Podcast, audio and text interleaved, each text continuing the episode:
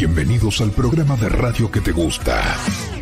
Porque acá tenemos data, información y buena onda. Todo está acá.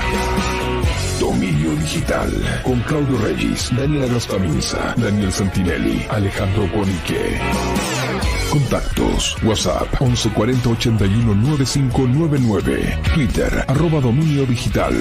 Facebook Dominio Digital. Bienvenidos. Hola, ¿cómo estás? A.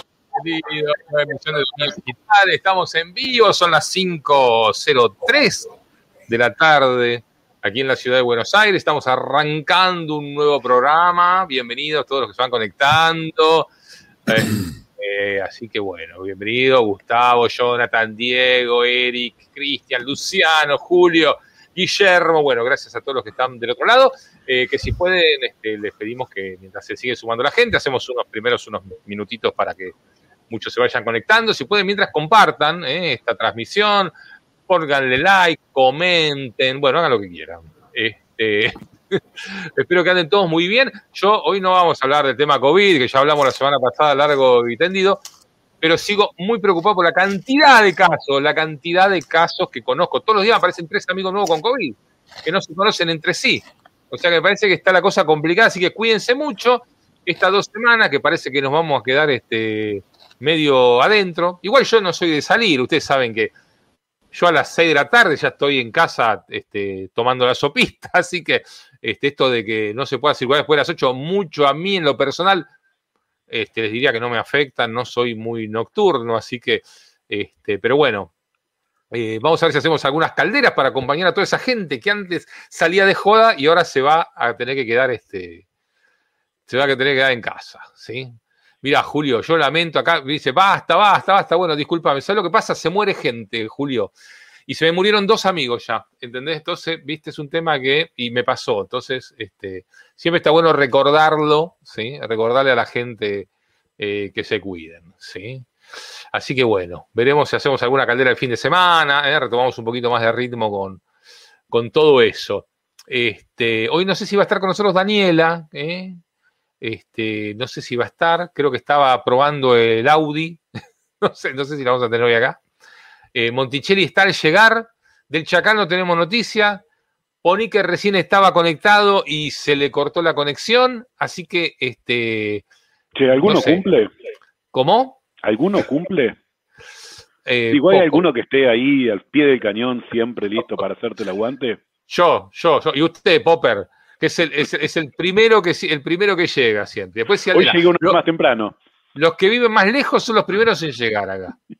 Los que viven más lejos. Si Aldela desde de, este, desde España y este, el amigo Popper desde, desde Canadá. Así que no es un equipo diezmado, como dice acá Pablo, que dice equipo diezmado, no es un equipo diezmado, es un equipo que se va a ir armando a lo largo de la charla. ¿sí? Acá piden encuesta Popper, no sé si tenemos encuesta hoy. Y hay que hacer alguna, de algún tema hay que hacer que para, para usar. Habría, Claro. ¿no? Habría que Pero hacer. Faltan este- cuatro minutos todavía. ¿Faltan cuánto? Cuatro minutos. ¿Para qué? Para que la arme. Ah, bueno, bueno. Tómese, tómese sus cuatro minutos. Así que bueno, bienvenidos, ¿eh? todos los que se van, a todos los que están sumando como, como cada semana. Si acá dice Ignacio, dice los netvidentes, los netvidentes cumplimos siempre, muy bien, y hace muy bien. Este, así que bueno, eh, vamos a... te- te- tengo, un, te- tengo un temita para hoy que es una, es una, digamos, una curiosidad este, informático de las redes sociales. Estoy realmente, se lo, te los tiro así como, como un comentario al pasar. Estoy realmente sorprendido de la absoluta ilegalidad que transita por, este, por Facebook, ¿sí? Sobre todo por la parte de, este, del market, del, eh, es, es- increíble, este, porque hablamos de marketplace, ¿no? Realmente, eh, eh, a ver si les puedo mostrar un poquito las, las barbaridades que todo el tiempo, o sea, si me hago una pasadita rápida, este, no sé, se, vende todo tipo de cosas, todo tipo de cosas realmente, de- fíjense, miren, acá es de locos esto. Yo no sé si alguien controla, eh, o este es el país de la, de la truchada absoluta, ¿no?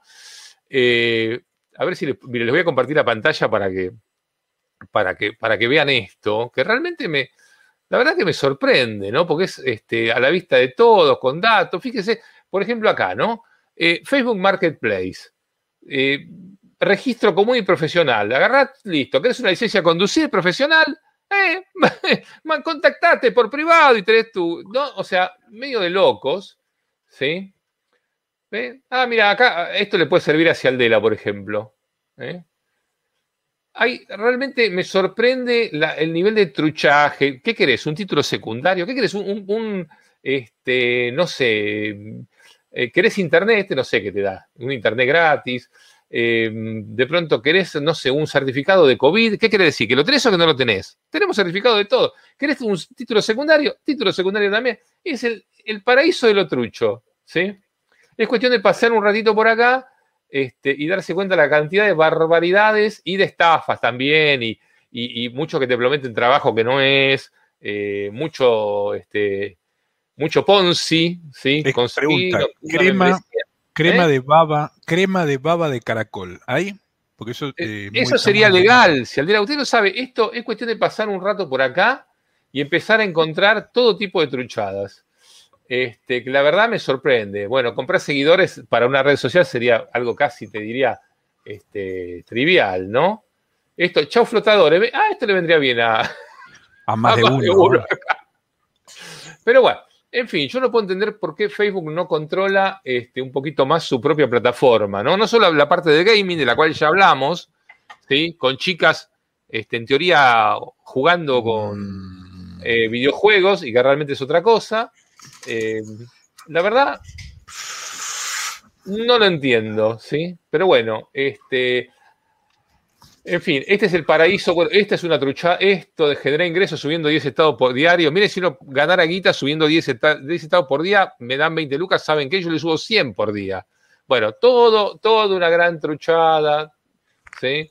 En el medio de algunas cosas que parecen legales, ¿no? El que vende una maceta, qué sé yo pero después, este, la verdad que sorprende, sorprende el poco control que hay, este, que hay acá, eh, aparte de cosas que vos te das cuenta que son robadas. Subí un poco, había unas costillas ahí, espera, espera, espera, ahí, ¿qué dice? Costillares, de González este. Bueno, pero costillares vaya y pase, pero... ¿Pero está crudo o cocido? No sé, qué sé, no sé, qué sé yo, pero bueno, en fin. Bueno, eh, ahí está Ponique, ahí se suma Ponique. ¿Cómo le va Ponique? Estoy tratando de poner el link, pero no me lo deja poner por algún motivo YouTube. Así que interesante. ¿Qué link? El link de la encuesta. ¿Cómo el, que Ah, el link de la ahora estuvimos hablando de qué vamos a preguntar hoy. Perdón, perdón, perdón, perdón, perdón. Bueno, en fin. Este, no sé. Creo que la gente de, de, este, de cibercrimen, alguno de esos debería darse una vueltita por el marketplace y va a encontrar el paraíso del truchaje. Aparte, cosas graves, chicos, licencia de conducir, una, locura, pero bueno. Está eh, muteado Ponique, ¿eh? porque le estoy avisando que no, acá Ponique no No, no está muteado. No está muteado. Lo este, hemos muteado, que es distinto. Ah. No, no, no, no, no, está muteado. Bueno, no tiene micrófono, estábamos discutiendo recién sobre su micrófono. Este, pero puede hacer gesto, Ponique. A nosotros se nos escucha bien, haga así. Bueno, mientras lo arregla, ponela, compartí la pantalla si querés. no puedo pegar el link. Ahí está. ¿Qué, tema te gustaría que investigue y presente Daniela? Que investigue Daniela. ¿Por qué le tiras el laburo a, Daniela? Porque es la única que no está, o sea. Y aparte, cuando habla, a la gente le gusta. Bueno, ahí podés participar. Este, eh, podés participar en nuestra encuesta de hoy. ¿Qué tema te gustaría que investigue y presente Daniela? No sé si va a estar de acuerdo Daniela con que la hagan laburar, pero bueno. En fin, este, ahí tenés este, ahí tienen el, link para el link para la, para la encuesta. Bueno, si usted el otro día había dejado un montón de temas en el aire, ¿sí? No sé si quiere arrancar con alguno de todos esos temas que había dejado ahí flotando.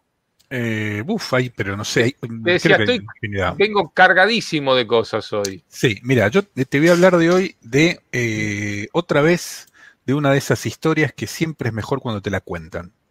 Eh, estuve con un chico, pongamos, pongamos para la situación que se llama Héctor, por poner un nombre cualquiera, ¿sí? digamos que él trabaja para una de las grandes empresas de telecomunicaciones en España Está en un área técnica, está en un área, bueno, mitad comercial, mitad técnica, un tipo, un cráneo de esos que, saben de un montón de cosas de seguridad, de sistema operativo, de, bueno, un montón de cosas. Y estuve hablando con él, estaba a punto, a punto de llamarte para hacer una caldera de urgencia, pero bueno, no se podía, estábamos en la calle, no, no, no, fue, no fue fácil, entonces, pero bueno, me, me tomé nota, acá tengo todo apuntado, todo anotadito porque no me quería perder nada, toda una charla con él de unas tres horas donde me explicó un montón de cosas que para mí, y otra vez, yo, mm, a ver, yo creo que conozco algo de informática, pero hay un montón de las cosas que él me dijo que para mí eran nuevas. Entonces yo le preguntaba más cosas y más cosas, entonces me sorprendió y, anoté todo, porque, opa, ahí se escucha, pone que. ¿Se escucha ahí? Vamos, pone que ahí está, y se escucha hasta bien. Y se escucha bien. Bien, la próxima vez que me hagan cambiar un, un headset a 30 segundos de empezar, me voy a ocupar personalmente de ustedes tres. Ahí se escucha hoy, un ruido mal, ¿eh? hoy se los tiene que escuchar a todos divinos. ¿No? Digo, hoy se los escucha. Debería, ¿no? Todo bien. Bueno, entonces, estábamos con la historia de Héctor. ¿Qué pasa con Héctor? Empezó a contar. Entonces, a ver, hay un montón de cosas que por ahí parecen obvias, pero no lo son. Como por ejemplo que desde todas las, las es decir, eh, Internet viene en unos caños de fibra que llegan a las grandes compañías telefónicas esas compañías telefónicas empiezan a dividirlo y empiezan a sacar cables de fibra para un montón de lugares, evidentemente la fibra hoy en día es eh, el, vínculo número uno de intercambio de cosas. Existe una alternativa secundaria que vamos a ver por acá, que tiene que ver con un enlace radial. Hay ciertas situaciones donde se utilizan un enlace eh, que se llama LDMS, que ahora vamos a hablar, que son dos antenas mirándose, pero mucho, sobre todo en las grandes ciudades, son los, puntos, eh, digamos, de alta concentración, todo eso se distribuye por fibra. Hasta ahí era medio obvio, es decir, evidentemente todo viene por fibra. La fibra esa llega a otras cajas que se vuelve a dividir. Se colocan otras cajitas que dividen la fibra. Cada, es decir, lo que uno dice una fibra, en realidad no es una fibra, sino que es un manojo de por ahí 16 fibras y cada una de esas en realidad también se va segmentando. Entonces se, utilizan unos aparatos que van de alguna manera como mete fibra de un lado y salen otros 16 bocas de fibra con otras 16 fibras. Esto es, es como medio obvio. Ahora, ¿qué es lo que pasa? Todo esto resulta que acá en España, cuando hicieron el tendido de trenes, lo que serían las nuevas líneas de trenes, alguien tuvo la brillante idea, te hablo de esto de que hará 30, 40 años, no es de ahora, o, 20, 30 años, tuvo la brillante idea que al lado, al lado de la vía, tiró en un, en un agujero de un metro, tiró un manojo enorme de fibra. Entonces resulta que todos los lugares donde llega el tren, y acá está muy, muy difundido el tema del tren, a todos esos lugares hay fibra. Entonces, en breve, en breve son los próximos meses, se van a empezar a utilizar esas fibras. Porque todas esas fibras que estaban tiradas, cientos de millones, no quiero decir mil millones de euros, pero serán cientos de millones de euros de fibras tiradas que no se usaban. Se usaban únicamente para las comunicaciones de las propias oficinas de tren. Bien, entonces tenemos un tendido de fibra brutal. ¿Qué es lo que pasa ahora?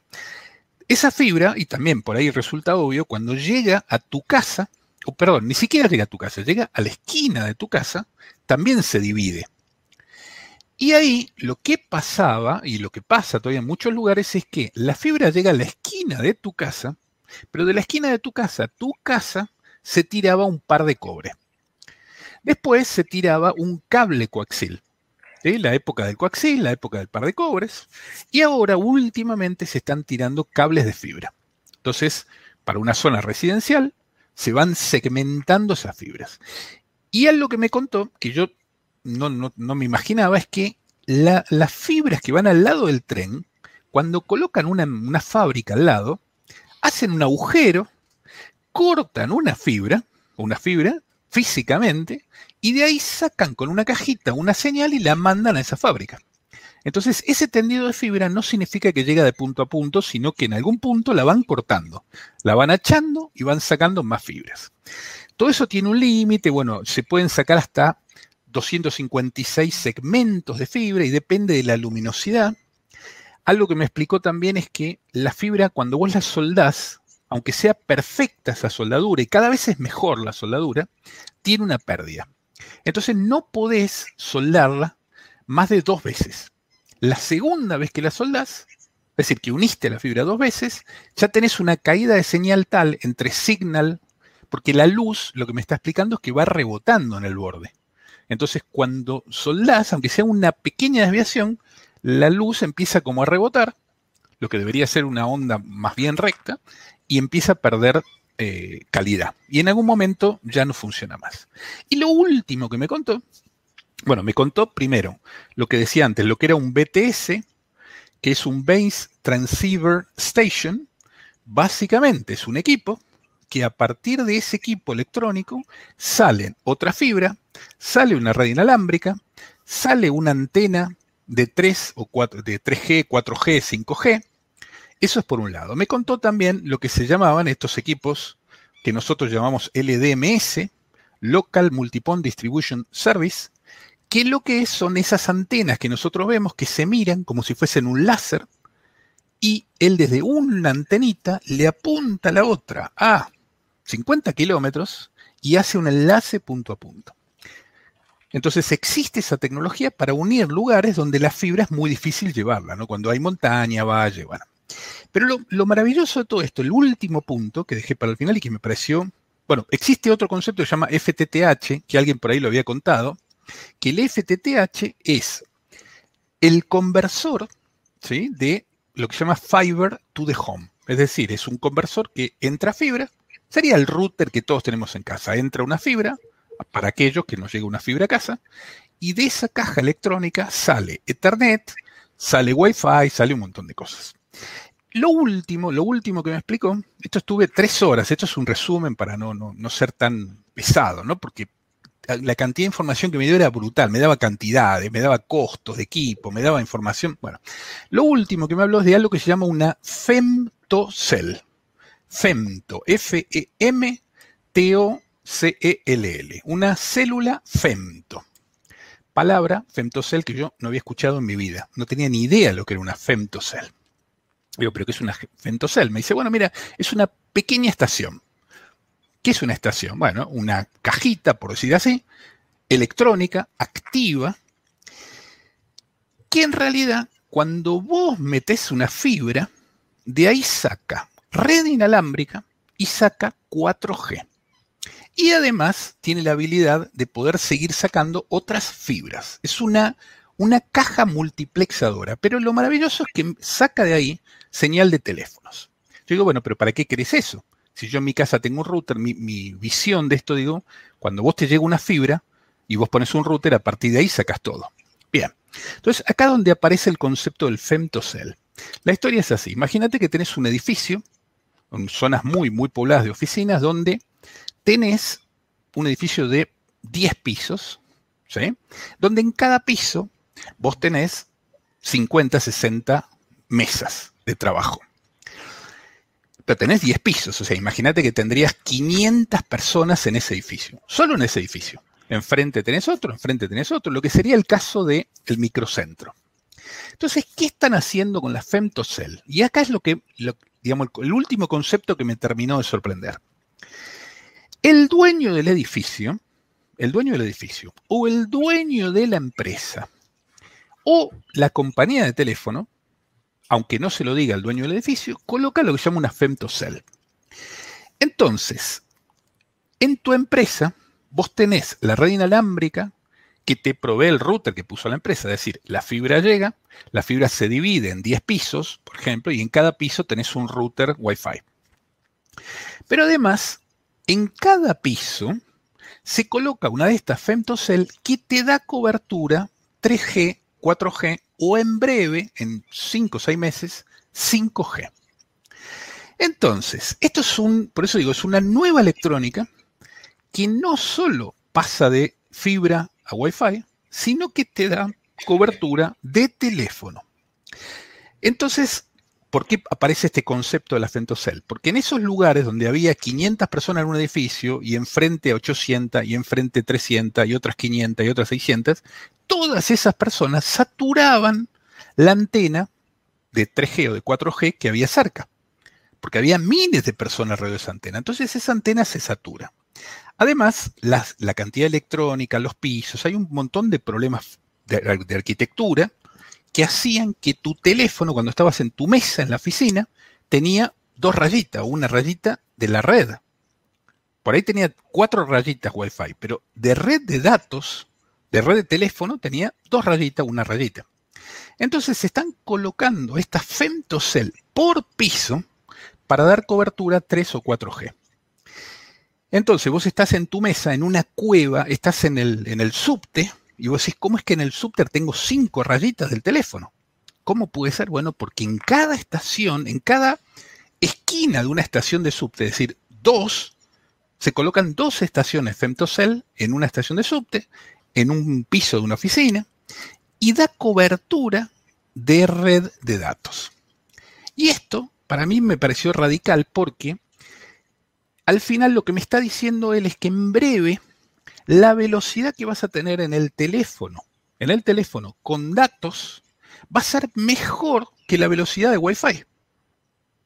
Es decir, el, 3G, el 4G, el 5G que ya viene, estamos a meses de que aparezca acá públicamente, te va a dar mucha más velocidad que Wi-Fi. Entonces, vas a dejar de usar las redes sin cable inalámbrica de tu oficina para empezar a usar una red de datos. Y esa red de datos va a tener una especie de antena que va a estar puesta en cada piso. Entonces, dan una cobertura enorme a un montón de gente con excelente calidad y todo eso va metido por la femtocell en las redes. Y el último concepto es que esa femtocell que dijimos que pasa fibra y que pasa, de ahí sale Wi-Fi, y hay unas cajitas de Wi-Fi que se ponen en el techo, toda esa red de datos va sin encriptar, metida en la fibra. Pero la red de 4G que sale por la femtocell va encriptada con una VPN hasta la central de la compañía telefónica. Es decir, la, la voz o los datos 4G, 5G sí van encriptados, mientras que la señal por la fibra no. Y eso es un cambio radical porque a un montón de personas, cuando estaban en zonas céntricas, y debe pasar lo mismo en, la City porteña, que que perdías, no tenías cobertura, te andaba mal la cobertura del teléfono, no andaba bien, la red Wi-Fi estaba saturada. Todo eso se resuelve poniendo estos, poniendo estos aparatitos chiquititos. Me pareció brillante la explicación, además, bueno, horas de, de datos técnicos, pero eso es por lo menos lo que está viniendo acá y seguramente lo que va a pasar allá, porque es la manera, primero, de que una empresa o un edificio le dé una una calidad de uso de Internet en los teléfonos muy buena a la gente. Entonces, esa femtocell a veces la paga la empresa, a veces la paga el dueño del edificio, porque ese dueño del edificio, si no tenía buena cobertura de teléfono, por ahí le costaba más alquilar el piso, porque la gente iba ahí y dice, mira, en este edificio no vaya porque no tiene cobertura de teléfono, ¿no? Que a mí me pasó un montón de veces. Bueno, con esto, la empresa o el dueño del edificio o eh, o bien la misma empresa telefónica colocan la Semtocell para mejorar la cobertura. me pareció brillante, brillante. No, quiero extenderme más. Daniel, un tema ahí que también me gustaría agregar a la discusión tiene que ver con eh, la, cantidad nueva de dispositivos que se van a integrar a la red 5G, dada la facilidad que, que esta eh, ofrece, y, cómo queda el espectro de direcciones IP con todo esto, ¿no? O sea, claramente eh, va a haber que tener ahí ya bien definido el tema IPv6. ¿Qué opinas? A ver, yo por ejemplo en el router de casa, lo tengo acá un metro, yo ya tengo IPv6. ¿eh? Es decir, tengo IPv6 y tengo una dirección al mismo tiempo de para la masterclass de Cialdela. Bueno, muchas gracias, Pablo, pero quiero aclarar que yo no, no, cobro nada por esto. Todo es para Claudio para que pueda comprar las empanadas y el helado para sobrevivir, ¿no? Nosotros no. Eh, Pasa que en, euros, viste, 200 pesos en euros. No son ni dos mangos. No, importa, no, no, no. Pero bueno, no, yo, eh, diría que, se la, yo diría que se la mandemos para que se cambie la remera. No, pero yo es que tengo. Porque la remera esa. Por dos más. Ya creo que está. Eh, hay una remera para Cialdela. 200 mangos para la remera de Cialdela. Ahí está. Me gusta, me gusta, visto así todos los días. Algunas son verdes, otras son marrones, grises. Pero si así repetís la remera, yo no me quiero imaginar el calzoncillo.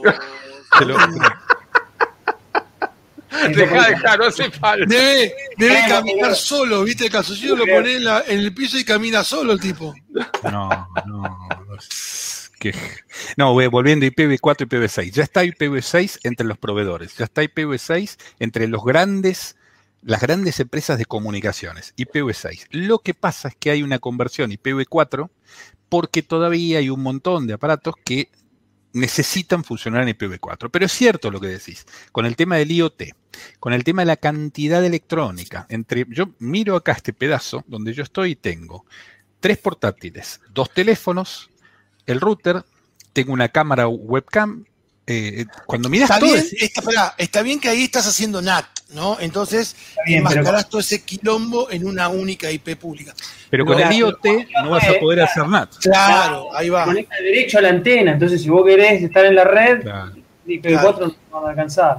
Claro, igual lo que están haciendo algunos eh, algunos proveedores. Regis, eh, discúlpeme Sí. que le pregunte mientras tanto, ¿cómo anda su, su conexión a, a internet? Hace mucho que no hablamos del tema. La conexión telecentro, Sí, ¿cómo funciona? eh, la parte de internet eh, ha, ha mejorado bastante, porque sé que han puesto fibra acá cerca también. Ajá. Este, y desde que vinieron y me cambiaron el cableado, ya desde, el que, desde la calle, casi que me cambian, llegaron y me dijeron, mira, te vamos a cambiar, si hace falta hasta la computadora. Este, a partir de ahí em- eh, ha mejorado bastante. No he tenido casi cortes. Eh, el live stream muy bien, 30 megas. Yo tengo contratado el servicio de 1000 megas. No, el otro día estuve almorzando con un tal Fernando que me preguntó, me preguntó cómo andaba, entonces yo quería cumplir y preguntar cómo, Ah, cómo Fernando, andaba. Fernando, El Fernando, amigo Fernando. me imagino que hablas del, del responsable técnico de Telecentro. del- No importa, no importa. No, no. este, Sí, vos sabés que me, me llama mucho la atención porque todo el tiempo me está preguntando, ¿y cómo te anda la conexión? ¿Cómo te anda la conexión? Este, o sea que le, le- le agradecemos a Fernando H, vamos a decir, este, que se toma el trabajo de, porque sabe de la importancia del dominio digital para el futuro de la tecnología De la humanidad, de la humanidad. mundial. Entonces, este, que esto se puede hacer con buena calidad, sabemos, y esto lo digo en serio, sé que le preocupa y se ha preocupado mucho. Este, la verdad que eh, en un momento llegué a tener seis tipos de telecentro acá, acá dentro de mi casa dando vueltas. Faltaba que viniera Perry, ¿viste? Que viniera- Sí, Estamos bien, estamos bien. Entonces estamos bien, estamos bien. Estamos bien, estamos bien. Por ahora Estamos estamos, ¿Y qué Perfecto. cobertura? No, de a ver, ¿por qué, por qué saqué el tema Telecentro? Perdón. Uy, se Se quedó. con- se congeló. No, estaba jodiendo, estaba jodiendo. Este, eh, ¿Por qué saqué el tema Telecentro? Porque Telecentro, a su vez, también hace NAT. Ajá. No Hace debería, una, ¿no? una- hace una No técnica, debería. hace una técnica que ya la habíamos, la, la habíamos este, nombrado eh, hace un tiempo atrás, este, que es, es similar, similar a- a- al NAT, digamos, es, es, una- es- es como NAT, pero que es usado por los ISPs, digamos, este, pero, pero sí, el tema del espectro de direcciones con 5G es un tema que hay que tener muy en cuenta, ¿no? ¿Y qué Sí, igual- cobertura tenés, Claudio, de teléfono ahí? ¿Cuántas liñitas tenés en tu teléfono? ¿Cuántas líneas tengo Sí, de, de calidad de teléfono, de 4G, Ah. de, de Ah, la red telefónica. de 4G? ¿De 4G? Un desastre. bueno. Lo que quiero decir es tu teléfono ¿Cuántas? conectado a la red. Sí. ¿Qué calidad de señal tiene ahí dentro? Acá, eh, de, vos decís el celular, tres rayitas. Sí, el celular. Tres rayitas. Sí. Ah, yo te entendí que vos preguntabas cuántas líneas de teléfono. No, No, pensando No, no, perdón. ¿Cuántas? Claro, Hablando la- de línea de teléfono, ¿alguien me puede explicar por qué Telecentro no, perdón, perdón, ¿por qué Telecentro funciona tan bien? Gracias, Telecentro. No, ¿alguien me puede explicar, esto, esto se edita, ¿eh? Eh, ¿Por qué Telecom suspendió, dejó de ofrecer el servicio de, este, mm, ¿cómo se llama? ¿Qué te dice el que te está llamando? Ah, Caller ID, Caller ID. Caller ID, este, ¿cómo se espera? Identificador de llamadas, llama. Identificador de llamadas. Bueno, ¿Por qué dejó de dar ese servicio? El que lo tenía, lo tenía. Ya está, te lo dejo. Si vos lo tenías contratado, no te lo vamos a sacar. Pero si vos contratás ahora, quiero pedir el Caller ID para mi línea de teléfono, dice, no, es un servicio, no lo damos más. ¿Pero qué les pasa? ¿Qué estamos hablando de...? Aparte de lo raro es que yo no, no me imagino, ustedes sabrán más, una, ninguna razón tecnológica por la cual no hacerlo. Porque No lo entiendo, te juro que no entiendo. con la línea analógica no, no hay forma de implementarlo. Entonces, bueno, cuando vos digitalizaste la señal, nada, mandás en el, en el paquete de datos un- le- le- la identificación de, de quién te está llamando, eso se puede entender fácil. Pero yo no veo que no se pueda ahora. Por ejemplo, hasta yo puedo llegar a entender esto de que están haciendo el, el decomisionado de los pares trenzados. ¿Viste? A mi suegra, por ejemplo, en Morón, cuando hicieron la actualización de la línea, le dijeron, no, basta, le sacaron el par trenzado, le pusieron fibra óptica, va fanculo. Bueno, entonces ahora se te corta la luz, te quedaste sin línea, porque el par trenzado te daba los 50 volt que te daba alimentación al teléfono, entonces un teléfono viejo lo podías usar, ahora no. Pero eso yo lo entiendo, porque vos se, eh, te carecen los costos, el par trenzado se te oxida, es un bolón, y entonces vos rutear todo con fibra óptica.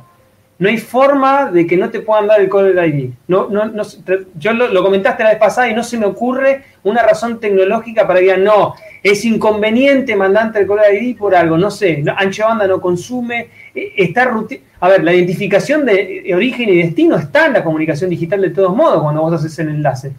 Ninguna razón, no sé, ¿alguien sabe por qué puede ser que no? No, a ver, es, eh, es importante tenerlo porque más allá de, la característica propia, hay teléfonos, yo el mío por ejemplo, que me discrimina si me suena o no en función de si el número es identificable o no.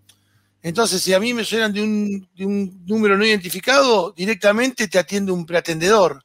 Si yo no puedo hacer esa discriminación, eh, esa característica que tengo en mi teléfono no me sirve, digamos, ¿no? Con lo cual, eh, yo tengo Telefónica. Telefónica sí sigue sin ningún inconveniente, por lo menos en mi caso. Yo tengo el Caller ID y, entonces puedo filtrar que los llamados, porque los llamados no identificados normalmente son de call center, de, de- encuestas. Entonces todo eso los mando directo a un, a un pretendedor donde vos tenés que anunciar, tenés que decir quién sos y ahí, una vez que decís quién sos, me, me llama, el teléfono me suena y, y me dice, te está llamando, no sé, Fernando, digamos, ¿no? Este, pero si yo no puedo hacer esa discriminación, chau, no lo puedo filtrar más.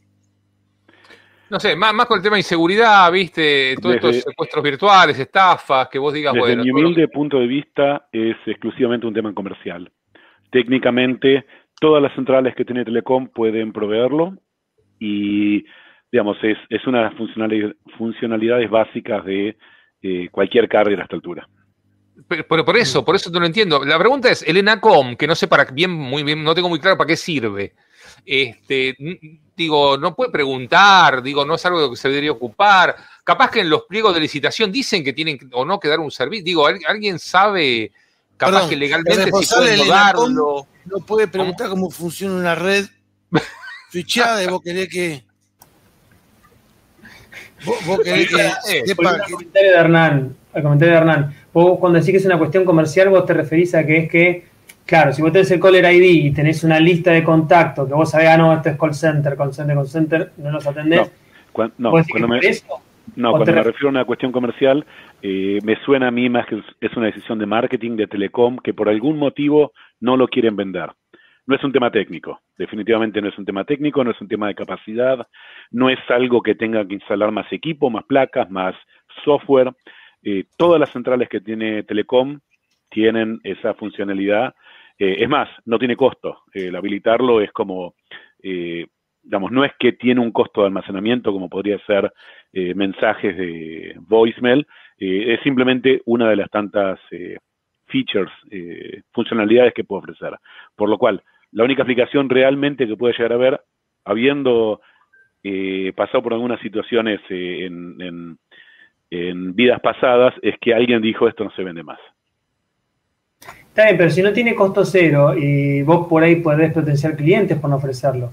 A mí lo, lo que yo entendí, lo que vos dijiste, que podría ser la razón comercial es, mirá, la gente que está abonada a Telecom, ¿sí? los call centers, los que viste, los que llaman así sistemáticamente, a los usuarios de Telecom los pueden llamar porque, total, no, no pueden saber que vos estás llamando a un call center. Capaz que pasa por ahí, no sé, eh, porque si no, no no hay ninguna razón. No sé. Acá lo que pasa, te voy a hablar acá, que por ahí es muy distinto lo que ocurre ahí. Acá, el número fijo de casa, nosotros tenemos un número fijo, el número de línea, el de, Sí. no sé cómo se llama, el landline. Eh, el, Landline. No sé, lo llamamos landline nosotros, pero bueno. Sí, Línea fija, no, el que tenés cuando era fija. chiquito. La línea fija. Línea, El línea analógica. El Le recuerdo- 99,9% el 99,9% de las llamadas son publicitarias. Pero Es así, o sea, la línea fija ahora se usa para spam de lo que fuese, ¿no? Pero lo curioso es que el yo sí tengo Caller ID y el número que me aparece es un número eh, de, una, de un número normal de Madrid, es un número de un celular, es decir, no son, ya realmente están llamando desde números que no te das cuenta que son spam. Eh, no, no, no, Sí, pero digamos la explicación técnica de eso eh, se llama spoofing y se puede cambiar. Yo puedo ahora llamarlo a Claudio haciéndome pasar por, yo qué sé, cualquiera. El teléfono del presidente, por ejemplo. Es para, increíblemente simple. ¿Vos me podés llamar a mi teléfono con cualquier número? No un celular. Eso te lo debo. Eh, pero, y aparte es internacional, en realidad quizás, bueno, llamarte vos, Claudio, el cólera ah. internacional se va a perder en el camino, pero dentro del mismo área de llamadas eh, o a teléfonos de tierra, uno puede poner cualquier cosa. Eh, la realidad es que no hay control respecto de que el caller ID que se está mandando sea un caller ID verificado. Y lo que está pasando particularmente en Norteamérica, que es muy posible que empiece a pasar en otros lugares también, es que los que te llaman para spam o los que te llaman para venderte algo, eh, te llaman con un número que pertenece a la misma característica y al mismo, a, la misma...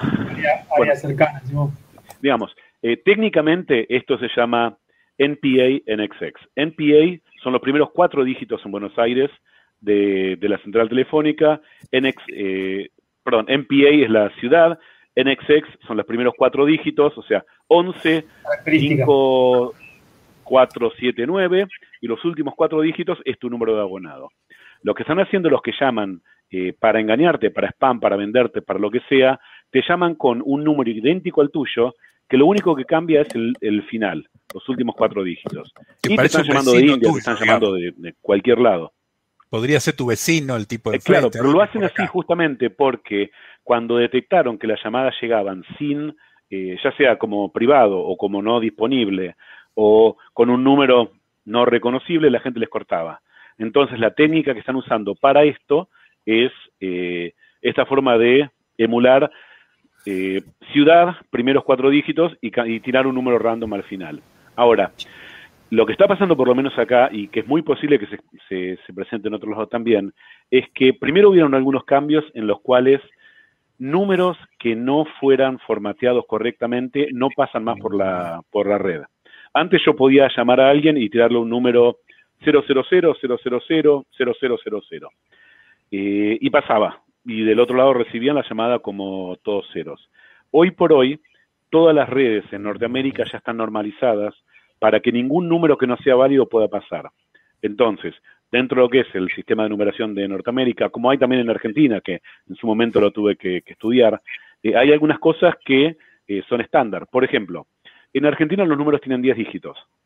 Los primeros dos dígitos, o tres dígitos, o cuatro dígitos, indican la localidad. Depende de cuántos abonados haya en esa localidad.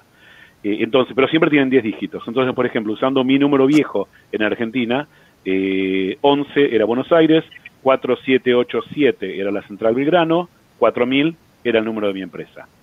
Esos 11 dígitos, 10 dígitos dentro de Argentina eh, varían en base a, por ejemplo, La Plata sería eh, 237, si no me 221. 221, claro, 221. Entonces quedan solamente cuatro, eh, tres dígitos para la central telefónica y cuatro para el final. Aquí voy con todo esto que existen normas para todo eso y esas normas se están empezando a respetar. Lo que es muy interesante es que se está empezando a probar un sistema nuevo de vuelta en el sistema norteamericano y que esto va a distribuirse por todo el mundo, que se llama, y esto es medio en honor a, nuestro amigo James Bond, se llama Steer and Shaken, que esto hace honor a cuando James Bond quería un martini, lo quería eh, mezclado, no revuelto. Entonces, usaron este acrónimo de Steer and Shaken para determinar un sistema por el cual se puede verificar en dónde las llamadas se están generando. Que quiere decir que se puede validar que el número de caller ID sea correspondiente a quien dice ser el que está llamando. Ese sistema está en pruebas en este, en este momento en las centrales eh, dentro del sistema norteamericano y muy posiblemente dentro de poco tiempo, eh, estamos hablando de meses, el, el protocolo este de Steer and Shaking se simplemente y dejen de haber este tipo de llamadas eh, fantasmas. Che, te puedo hacer una pregunta técnica sobre eso, porque yo no sé cómo está formateado el- el- lo- los datos en, en la llamada telefónica, ¿sí? o, la, o la analógica, que es la que yo puedo entender. ¿sí? Digamos, cuando la línea estaba digitalizada, vos a tu línea llegaba en realidad señal analógica, ¿no? Sí. Pero con algún tren de pulsos adelante o en algún lado que era el caller ID. Ahora, vos lo que me decís es que está este spoofing en el cual vos, ese número, alguien lo cambia.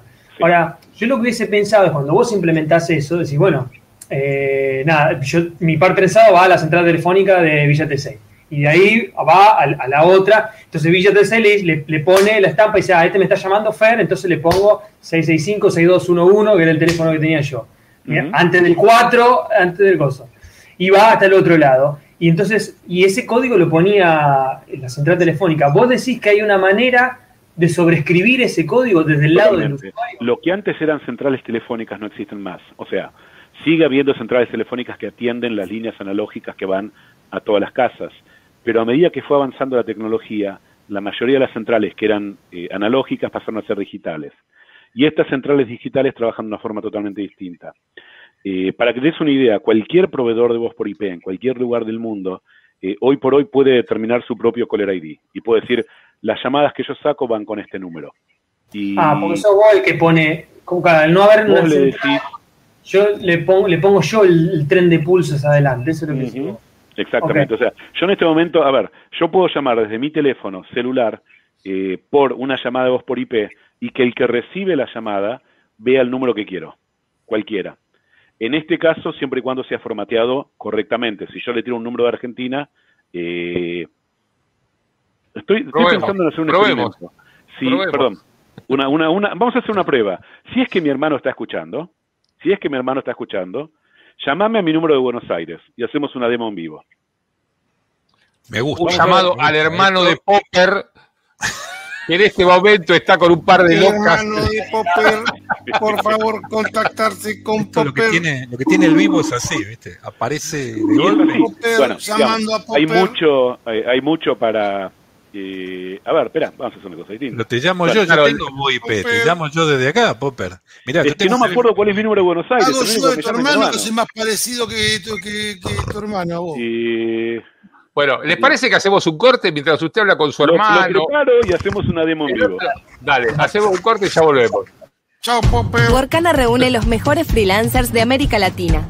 Hace crecer tu negocio, publica tu proyecto y recibí propuestas de profesionales certificados en tan solo minutos. Contrata por proyecto solo cuando necesitas. No dudes más. Contrata a un experto hoy ingresando en www.workana.com. Grilon 3, filamentos para impresión 3D de NTH Grilon. Expertos en el rubro plástico desde 1951, desarrollando desde 2014 la más amplia gama de materiales, colores y texturas para Argentina y el mundo. Seguinos en nuestra web y redes sociales. Grilonizate. Somos el programa que te entretiene, que más te gusta. Dominio digital.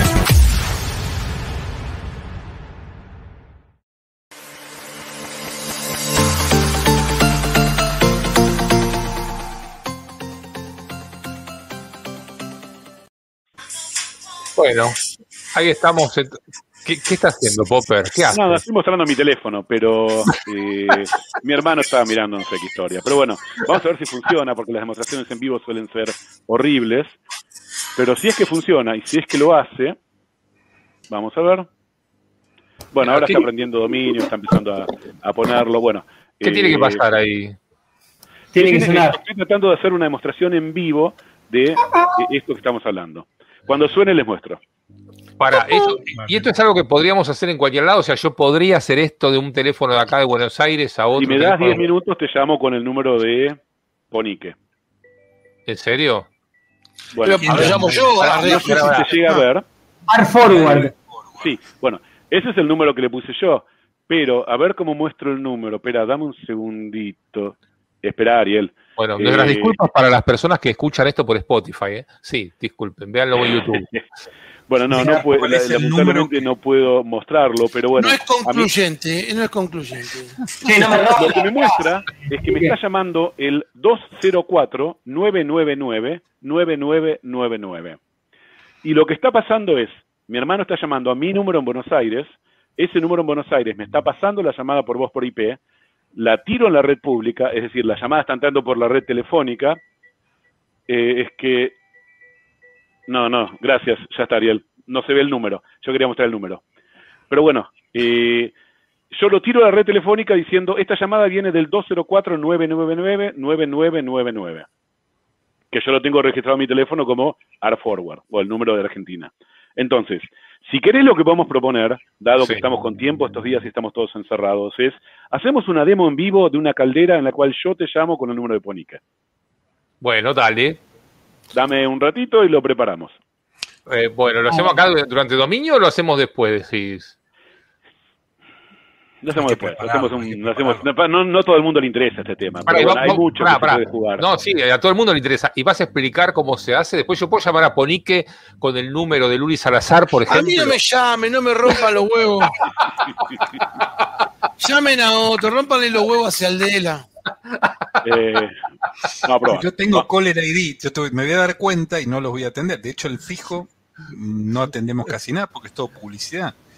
Yo, Sí, pero si te, digamos, llama, si te llama Ponica, ¿entendés? Que ese es el truco. no, no, porque- no, ya no, ya no. Y ahora todo mío. venir Yo por- les aseguro, lo último que pienso dejar en mi vida es mis líneas fijas. Tengo tres líneas fijas. Esto tiene que ver con, a ver, es como mi bisabuela que guardaba las bolsitas de, de, de- de todo, de lo- los paquetes de galletitas, porque había vivido en la guerra. Entonces es como que la época de la, de, la guerra y de, la recesión industrial, y pasó un montón de épocas donde se morían de hambre. Entonces guardaba cada cosita, ella la guardaba, las tapitas de la gaseosa, porque para algo iba- iban a servir. Yo tengo tres líneas de teléfono porque vengo de la época en que para tener un teléfono tenías que esperar 20 años y costaba una fortuna. Entonces ahora me estoy desquitando y tengo tres líneas fijas que atesoro y que estoy seguro algún día revenderé como los bitcoins en millones y millones de pesos. Mm, no, ¿Querés que cuente ya una, no. una ¿No? interesante, Ah, una, una Eso no va a pasar porque hay- Hernán te lo puede contar mucho mejor, pero lo No, que está pero- pasando Te es cuento que una más de la mitad de las líneas ya son digitales, ya no hay más el cobre. Pero No poco, la- poco. lo siento. Cuénteme, Popper, ¿por qué soy un tipo inteligente? ¿Yo dije eso? No, dije una No, anécdota. no importa, bueno, no importa, importa. La anécdota fue que, eh, digamos, hace mucho tiempo cuando éramos chicos teníamos una empresa de telecomunicaciones y nos gustaba jugar con el tema. Por algún motivo mi viejo en casa tenía tres líneas de teléfono. Eh, la principal, la segunda por si alguien llamaba mientras la principal estaba ocupada y la tercera, porque había un fax en la tercera. Y teníamos en- eh, líneas con 541, 542, 544, todas líneas distintas de la característica de la zona de Coglan de ese momento de, Telecom. En un momento me entero de que están digitalizados, están por abrir una nueva central. Ok, ¿cuál va a ser la característica? 545, fabuloso. Eh, llamo a Telecom y le digo, quiero hacer un cambio de número. ¿Sí? ¿Cómo no? ¿Qué, qué número le gustaría? Eh, me gustaría el 4545, de ser posible con la característica 545. Ok. ¿Y el 46 está disponible? Ok. ¿El 47 está disponible? Ok. Cambié los tres números de teléfono que teníamos y me quedé con el 4545-4545, 4545-4546 y 4545-4547. Una llamada a Telecom. O sea, eso fue todo lo que hubo que, que hacer. Eh, por supuesto, la cantidad de llamadas que recibíamos de gente hinchando, jodiendo, tocando los botoncitos. Había un nene que le gustaba el 4 y el 5, que se la pasaba llamando, o sea, era todo el tiempo, pero todo el tiempo, y ya no sabíamos ni qué hacer. Ah, long story short, al final le terminamos vendiendo esa línea a Sanyo, a New Sun, eh, cuando mis viejos se mudaron al 784, que no se podía transferir, a cambio de una hermosa heladera con freezer.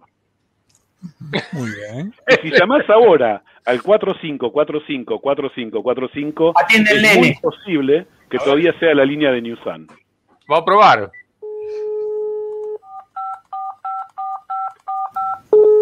de Popper y me mata la risa.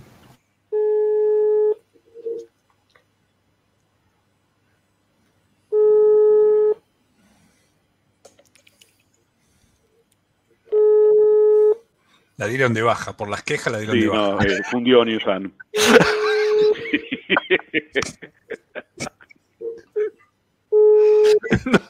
La heladera estaba buenísima, pero bueno, eh, nada, eh, me, me encantó el tema del, del número en ese momento. Pero algo, algo que hay que decir, Pop, porque vos seguro lo sabés mucho mejor que yo, es que hoy en día, por ahí la mitad de las líneas, o más de la mitad, ya es todo digital. Aunque vos creas No, que tenés un el teléfono 100% físico. de las líneas, el 100% de las líneas, salvo alguna central muy vieja perdida en algún lugar rural de Argentina, de Estados Unidos, de Lituania, el 100% de las líneas son digital.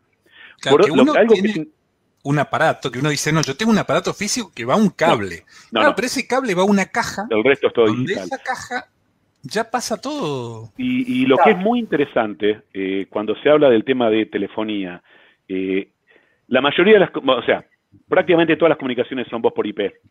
Cuando mucha gente habla de voz por IP piensa en Internet, voz por IP no es Internet, es usar el protocolo IP para pasar telefonía, que es algo distinto. Pero grandes proveedores a nivel mundial, toda su tecnología está basada en Linux y en open source. Con Lo que antes, Por eso anda para el orto. no, anda muy bien, anda muy bien.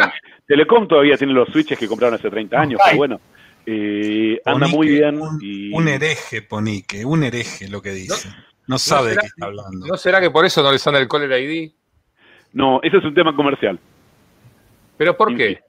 ¿Pero por qué? Deben Si voy, a, si voy a defensa del consumidor, ¿no me lo, de- no me lo ponen? Y lo que supongo pasa que debe es ser un tema de queja de los usuarios eh, respecto de las llamadas que reciben y que de no tener el caller ID no podrían quejarse con Telecom. Es la única explicación que se me ocurre. A ver, a ver, a ver, repetime eso, por favor. Que los usuarios con caller ID ven quién los llama y llaman a Telecom para quejarse de quién los está llamando. Es la única que se me ocurre, porque técnico 100% no es. No sé. Eh, Lo- volviendo a lo de la cajita y la, tradu- y la traducción, eh, yo contaba recién que mi suegra le pusieron la central este, eh, óptica. Pero claro, vos tenés al final el, el- la ficha, que no me acuerdo, es RJ48, ¿cuál es? La, de- la de 4. No, la de J11. RJ11, esa. 11. Y vos tenés un RJ11, o sea que si vos agarrás un teléfono viejo de disco, lo enchufás ahí, también vos no vas a poder llamar porque eh, seguro que no va a interpretar ¿no? el, el- el disco con los cortes para rutear la llamada. Pero te llaman y, y- y vos podés atender con ese Yo teléfono. creo que podés llamar igual por pulsos, ¿eh? no, ¿Ya no? No, porque el teléfono no, rotativo depende, perdón. Si estás en una línea residencial como la que vos tenés en tu casa, sí, Sí. la central de Telecom a la cual tu teléfono está conectado lo recibe. Pero cuando, en el momento en que se pasa a una infraestructura total de cualquier tipo de voz por IP, eh, que es lo que no es residencial, eh, ya no aceptan pulsos. Pero es más, yo hubiese pensado que ni siquiera, porque justamente vos vas a la cajita con el, con el RJ11, ¿no? A la Rosetta. que quien tiene, claro, que quien tiene que interpretar eso para mandar y rutear por tonos vía la fibra óptica, eh, tiene que estar implementado ahí. Yo pensé que directamente, o sea, yo hace mil años que no lo uso, pero pensé que estaba de commission, que no. No, que- funciona, funciona, funciona. O sea que si yo agarro tac, tac, tac, tac, tac, tac, tac, con la horquilla, puedo llamar entonces. Sí, al 113 es más fácil. Muy bueno. Muy bien. Che, eh, a ver, cambiando un poquito de tema, eh, que hace cosa de dos semanas salió una noticia que me quedó pendiente sobre este de agujeros negros es esto. Chan. Este, y hay una cosa interesante, le voy a contar. ¿Qué se encontró? ¿Sí? Un agujero negro. Un agujero negro. ¿Qué- qué- qué- ¿Por qué? ¿Cómo y por qué es interesante? Eso es lo que le quiero contar. ¿sí? Lo que se encontró es un agujero negro de lo que se llama de, de, mm, tamaño intermedio. No es ni siquiera un agujero negro este, supermasivo como ese que se acuerda que había salido de la foto. ¿Se acuerdan? Que es un agujero negro gigante que está en el centro de una galaxia y que tiene, el tamaño es básicamente como todo nuestro sistema solar. Es un agujero negro supermasivo que están en el centro de las galaxias, se conocen y son así. Y después están los otros agujeros negros, que son los en los cuales las estrellas de 100 masas solares, de, ese, de esa cantidad, cuando mueren pueden llegar a caer terminar en un agujero negro que es súper compacto y es, digamos, entre comillas, chiquito. ¿sí? Pero no hay, no hay evidencia o no había evidencia de agujeros negros en el rango intermedio, no se entendía bien por qué. Tampoco se entiende bien por qué los agujeros negros supermasivos de las galaxias son tan, tan, tan grandes. Y lo loco es, que este agujero negro que se encontró es un agujero negro que no es de ninguno de los dos y no está dentro de una, de una galaxia. ¿Sí? Y acá donde vos me preguntás, escuchame una cosa, ¿cómo cuernos vas a encontrar un agujero negro que no está en una galaxia si no emite luz? Y la forma que lo encontraron es porque los agujeros negros, como tienen mucha masa, doblan el espacio-tiempo a su alrededor. Y lo que pasa con las fuentes de luz muy lejanas eh, y estos objetos que son muy pesados, es una cosa que se llama eh, lensing, que se llama lente, lentes gravitacionales. El espacio-tiempo curvado alrededor de esos objetos masivos hacen que el espacio se curve así y la luz que viene de atrás, por ahí hace así, ¿entendés? Y vuelve así y vos ves en la Tierra dos puntos ahí que en realidad son la misma cosa. ¿sí? Si vos la mirás y sacás una foto astronómica y tengo una cosa acá y una cosa ahí que es la misma, pero se ve como si estuviese, pero recontra re. Y en realidad no es que están recontra es una sola cosa que está atrás y hizo así y volvió. ¿sí? Entonces, con el. Y así es como se descubrió este agujero negro. Encontraron unas señales de unos que se llaman gamma ray burst, o sea, chorros de rayos gamma, que son eventos astronómicos terribles donde salen rayos gamma de mucha, mucha, mucha energía, y se encontraron que, que llegaron esos eventos de rayos gamma como con un eco, como son el mismo, pero que venían de dos lados distintos. Entonces eso te da la pauta que en el medio, en algún lado, hay un agujero negro y haciendo las cuentas de la energía que tienen, de dónde vinieron y que ellos, te puedes estimar más o menos la masa del agujero negro. Y es interesantísimo porque primero, es el primero de ese tipo, digamos, con tanta claridad que se ve, y además te puede dar una idea de cómo eh, se formaron los agujeros negros. De, digamos, en realidad lo que te sugiere es que este es un agujero negro que se llama primordial, como en la primera época del universo, cuando se iba formando, ¿sí? se iba compactando materia y podías tener agujeros negros aislados, distintos de los agujeros negros estelares o de los agujeros negros que están en, las, en los centros de las, de las galaxias. Pero me pareció absolutamente fantástico. Eh, está el paper, lo pueden buscar en Nature, este, pero se lo quería comentar con ustedes, porque sé que hay mucha gente que le gusta la astronomía y la ciencia en este canal. Bien, bien. Bueno, hacemos, el, último corte. Ya continuamos con más dominio digital, no se vayan. ¿eh? En ProSoft vas a encontrar calidad y variedad en racks, tipo mural o pie, compatibles con métrica ETI, estándar internacional de 19 pulgadas y norma ROS. ProSoft 011 3220 7134 www.pro-mediosoft.com.ar Cuttercraft, impresoras 3D, producción nacional con calidad de punta mundial. Potencia tu desarrollo. Búscanos en Google. Cuttercraft. Next Vision ayudamos a proteger tu información frente a ciberamenazas cada vez más complejas. Next Vision Ciberdefensas es la propuesta para prevenir, detectar y mitigar riesgos, delegando en expertos la protección de la información crítica de tu empresa. Conoce nuestras soluciones en www.nextvision.com y seguinos en redes sociales. Green Merchandising, tu marca al alcance de la mano. Llaveros, cines, medallas, identificadores de personal y mucho más. Fabricación y comercialización de artículos publicitarios en metal. Descubrí cómo darle cuerpo a tu imagen en zungri.com.ar. Somos el programa que te entretiene, que más te gusta. Dominio Digital.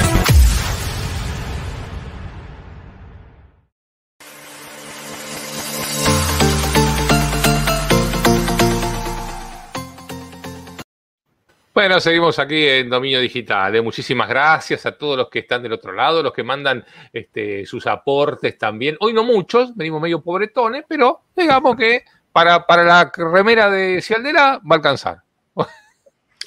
para eso va a alcanzar. Así que. Están en este, euros acá, ¿eh? Pensá que están no, la, no, la vamos a comprar acá en la salada y te la vamos a mandar. ¿Qué ah. Mandar los euros o los dólares canadienses, ¿no? Viste, poní que se hizo el canchero con Tommy, ahora Tommy no viene, entonces, ¿viste? ¿Dónde está Tommy? Y no está. Y bueno, y, bueno. Ah, el otro día te dijiste, ¿para qué te necesitamos, Tommy? Y ahora te das cuenta. Tuvo que pagar la factura de electricidad por la carga del coche y no pudo, no pudo venir, no pudo donar hoy. Pero bueno. Hay que buscar a Tommy. Si alguien lo conoce a Tommy, Por favor, pida, eh, disculpa, pedile disculpa, esperá, pedile disculpa. Popper, en vez de llamar a tu hermano que no pone un sope, eh, llamalo a Tommy, Popper.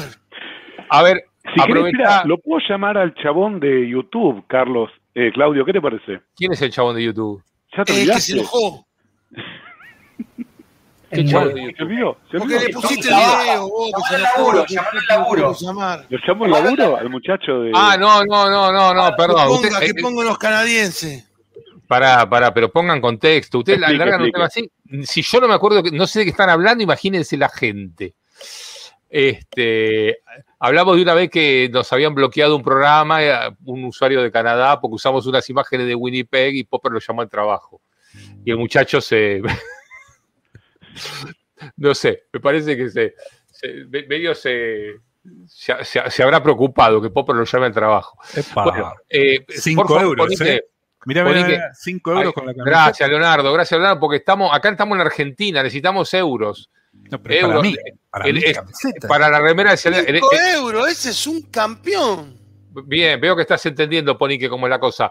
Este, aprovechá para, escúchame, te, te- full screen, pedirle disculpas a Tommy y decirle que no vas a decir nunca más lo que dijiste. Tommy, volvé. Te perdonamos, Tommy, volvé. Necesitamos tu aporte, tu valioso aporte. Ya perdimos Osorio. ¿Dónde está Yanji? ¿Y Osorio? Yo soy Osorio.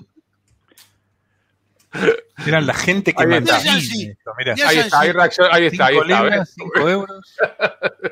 Sí, si todavía querés, tengo, tengo la demo lista, ¿eh? Tengo la demo armada. A ver, para, para, ¿cómo sería la demo? Explícame, gracias, Yanji, un beso. Y, y- y la demo sería, voy a llamar de un número de teléfono a otro número de teléfono y vos te vas a sorprender. Ah, mierda. Pará, pará, no, no des mi teléfono al aire, por favor, digo. Pero creo que es tu teléfono comercial, si no me equivoco, el 4523, no, 457. El que Ah, termina en 111. El 4141, sí, sí, sí, es más, me puede llamar comercial. cualquiera. Ahora no llamen porque justo estamos al aire, No, pero. sé, pero no, no, no. este, Si querés y si da, te lo muestro. Más o menos 30 segundos y está hecho. Vamos, vamos. sí. pará, ¿Qué se supone? ¿Que vos me vas a llamar con mi propio número de No. teléfono a No, mi no, no. celular? Con mi de propio número. No puedo llamar a Argentina, pero sí Uy. puedo mostrarte Oh, cómo ya funciona. empezamos con los boludo. No, Parece Monticelli, boludo. dame entrada. Dame, ok. Facing. Vamos, vamos, una demo Vamos a en vivo. chocar las partículas, pero las partículas, si tienen registro, no lo pueden chocar, boludo. Ah, buenísimo, se me colgó el teléfono. Eh, Bueno, bueno, el vivo, el vivo. Bueno, puede fallar este, no se preocupe. Televidentes, este. les pedimos disculpas a todos. sí, sí, no, bueno. Ya pusieron la guita. Ya acaban de poner la guita. está fuera de todo nuestro control. Les queremos Estoy entrando de vuelta, estoy entrando de vuelta. Es el StreamYard de este. ¿Ves? Ah, Ahí está. la culpa es de StreamYard. Eh, Para la culpa de yo. Chincha. Ok. A ver, a ver, a ver. Vamos. No sé qué A está ver. haciendo ese muchacho. Tenés que mostrar.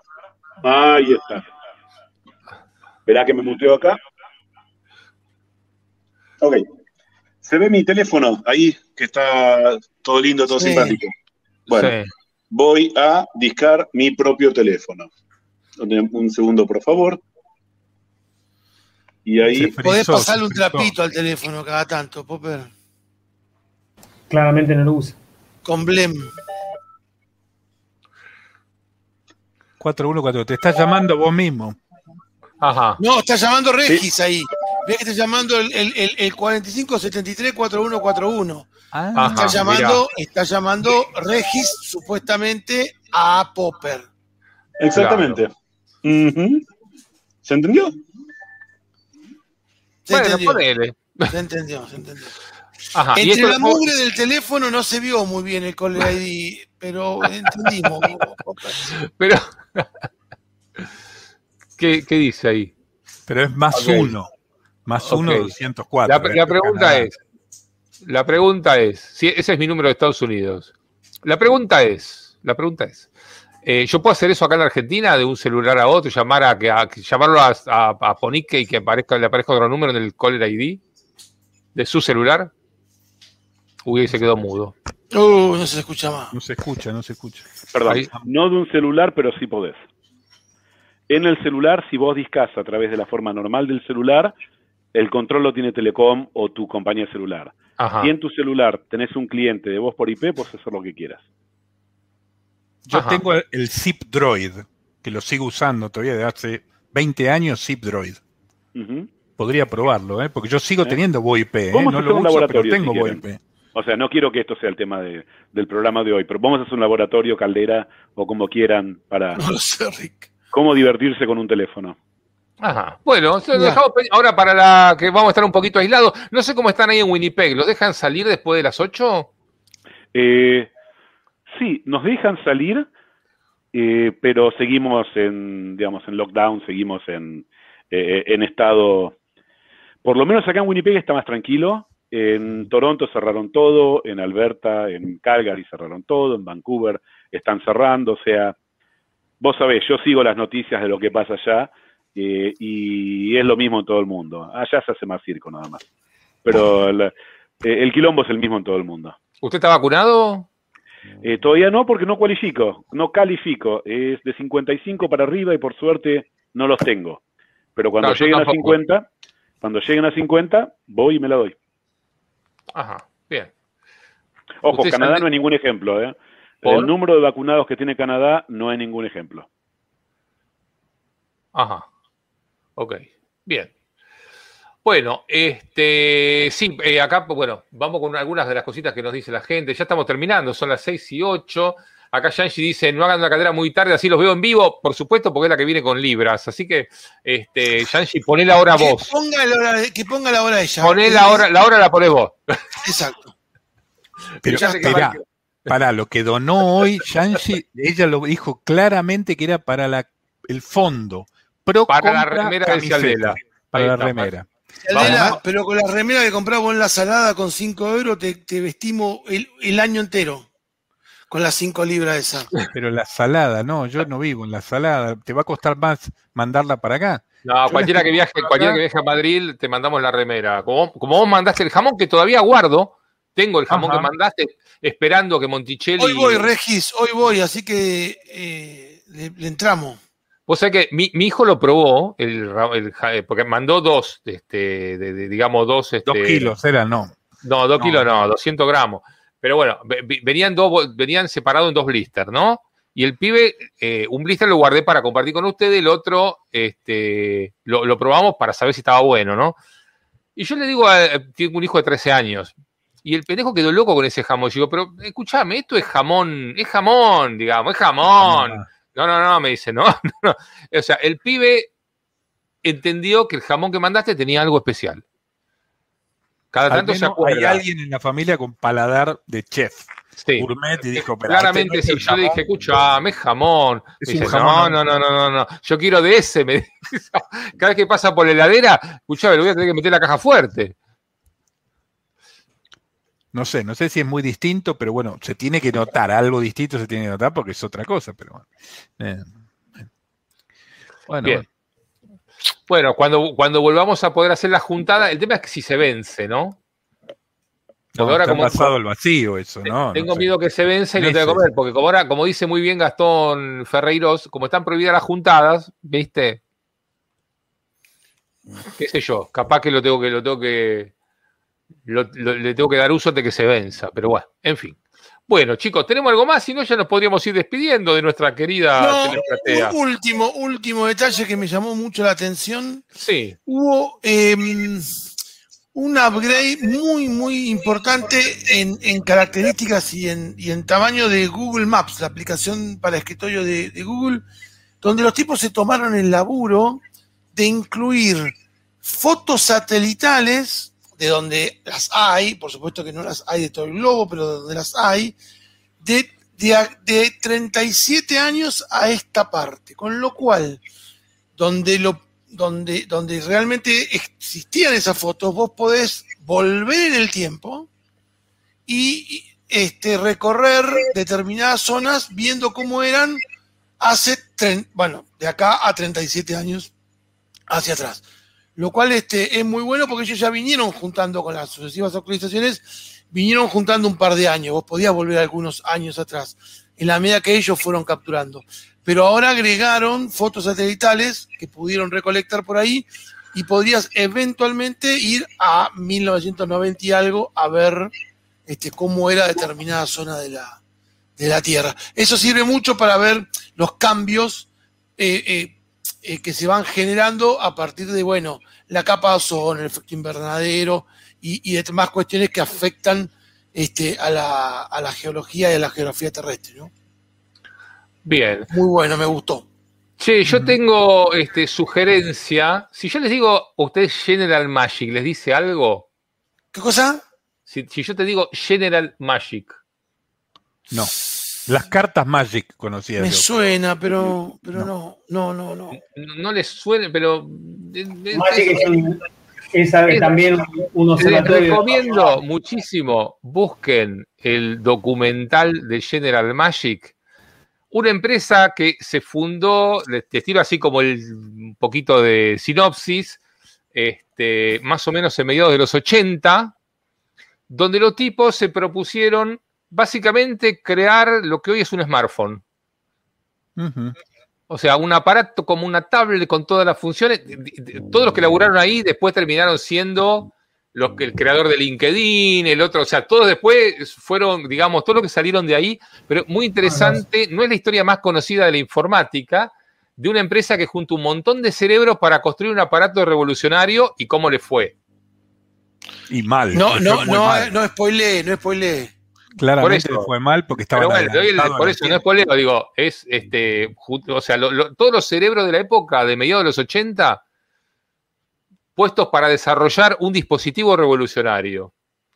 Eh, General Magic se llama, búsquenlo, está por ahí, estaba en YouTube, pero YouTube pago, este, y si no, seguramente lo van a, a encontrar. Muy interesante, muy interesante este, la historia. ¿sí? Se las recomiendo, no es una historia muy conocida, de hecho, fíjense que ustedes no la conocían, y es como decir, no conozco la historia de Apple, más o menos. Este, fue algo bastante, eh, en su época, quisieron hacer una revolución, y bueno, a ver en qué derivó, cómo le fue, búsquenlo, ¿eh? General Magic, este, un, un lindo documental de la historia de la tecnología. Así que este, se, los, se, los, se los recomiendo. ¿Sí? Si quiere, Claudio, puede compartir el resultado eh, del De tema que le vamos a pedir a Daniela que investigue y presente. Pará, necesito el, ¿no? ¿tenés el link de la... Estoy compartiendo la pantalla. A ver, espera, banca. Entonces vamos a compartir la pantalla de Hernán. Yo con- no pude votar. No pude votar todavía, Pop, pero bueno. la, no la pregunta era, este, Vaya y ¿qué, vote. qué tema tendría que... ¿Qué tema que tendría que investigar Daniela? Bien. Viviendo con Reggie me gusta a mí. No, ¿eh? la Esto opción viviendo con para Regis, su, versi- su versión va a diferir de la mía. temporadas, de 10 Sí. temporadas de, de 24 capítulos cada una de Viviendo No, con no, no. Viviendo conmigo, ella va a tener su versión que va a diferir de la mía cuando, cuando yo le trato de explicar por qué vivir conmigo es una de las mejores cosas que le pasó en la vida y ella disiente. Este, pero bueno, qué sé yo. Ahora, creo que el tema biohacking da para, da para una charlita, ¿eh? Más allá de la biohacker que tuvimos en su momento. La podemos invitar de vuelta si es que vuelve, ¿no? Pobre piba. Que, No sé. Y quizás No sé. se amputó algo, se agregó algo, ¿qué sabes? sí, no sé, no sé, no sé, no Se sé, implantó algo también. no sé. no sé. Epa. Sí, sí, sí, si, si se perdieron el programa de la, con la biohacker, búsquenlo, dominio digital, biohacker. Este, bueno, fue un programa medio accidentado porque poní que no paraba de hacerme caras y comentarios y yo no podía parar de reírme y me pareció una falta de respeto con la invitada y yo trataba de explicar que no me Claro, reía la de culpa ella es mía. y no me reía de la cara que me, me hacía Ponique cuando ella explicaba todo su, su Che, La culpa es mía. Fue buenísimo. Bueno, hay que ver ese. eh, a ver, Hay que verlo, hay que ver el video ese. Che, este. Y además porque no sabíamos bien de qué cuerno se trataba esto de biohacking y demás. Y bueno, para mí era un tema serio y me empezaba a poner caras. Así no se puede, así no se puede. Es un fenómeno. Una, Ale, una cosa, ¿de verdad que vos sacaste eso de, de- hablando de hacking, lo de PHP y el código en Git? No sé si Sí. lo seguiste, vos lo tiraste, estuvo genial. Hubo un review, ¿te verdad que lo comentamos acá? Eh, vos cuando eh, en Git, en general tenés un sistema de review, hay mucha gente que está laburando, está el código, Correcto. No cualquiera, o sea, cualquiera puede pedir un merge request, pero ese código se revisa y, este, y hay alguien que revisa y dice, bueno, sí, esto pasa. El commit es chiquito eh, y, eh, a ver, en- en- trayendo para atrás es un- un parche que pusieron en PHP y que en realidad abrió un backdoor. ¿no es cierto? Al final creo que no llegó nunca a production, pero fue muy loco que estuvo en master durante un rato ese parche que el commit en Git tenía un, un, un comment que era un, eh, ese backfix o typo fix, una cosa así. Y entonces se agarran y, eh, entonces se preguntaron cuál fue el problema, porque alguien aceptó ese, ese, commit y dijo, sí, lo metemos en la release. Y del estudio yo leí un pequeño reporte eh, para la semana pasada y lo que sospechan es que no fue un hack, sino que probablemente alguien se autenticó con un usuario que tiene las credenciales para hacer el merge eh, y, que, que de, alguna manera es alguien externo se hizo de esas credenciales para aceptar el commit. Este, así que yo no sé si vos lo seguiste, Ale, pero eso fue no, lo que no, no, no, no, no, no, no lo seguí a partir de ahí. No. Lo que parece que pasó fue eso, o sea, no fue una falla en el sentido de cómo está la infraestructura, de, de, cómo se, eh, se estructura el código y, las revisiones y cómo es que se, se, eh, se coopera con el código alguien aparentemente consiguió credenciales de alguien con permisos para poder hacer e-, este commit. Porque el usuario suele, ocurrir en estos casos. Pero bueno, lo bueno es que siendo abierto y teniendo las, las, las, las, herramientas, se pudo ver en tiempo y se pudo volver para atrás. Daniel. No, yo iba a comentar de dos cosas cortas. La primera es que recientemente, las últimas tres semanas atrás, pero yo creo que pasó después que eso, pero recientemente, hará un mes más o menos para acá, hubo filtraciones de LinkedIn, una filtración de Facebook, hubo una filtración enorme de un sitio que no era Hit, Hit eh, sino que era de otro sitio de desarrolladores, estoy pensando, hubo tres o cuatro grandes filtraciones. Yo tengo una filtración acá en la terraza, me está entrando agua, tengo que cambiar. si alguien conoce a la gente de Tarquini, estaría necesitando unos cuantos litros, disculpe, perdón.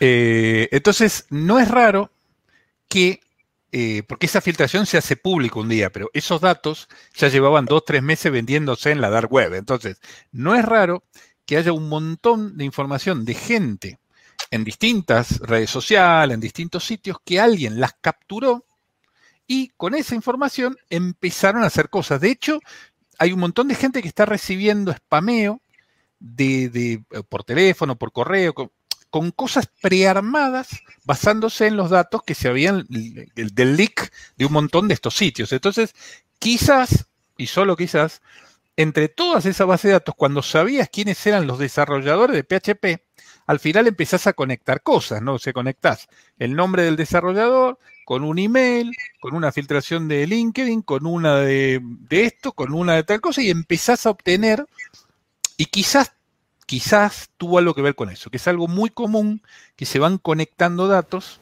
y al final hacen un perfil de una persona basado en un montón de otras filtraciones anteriores, ¿eh?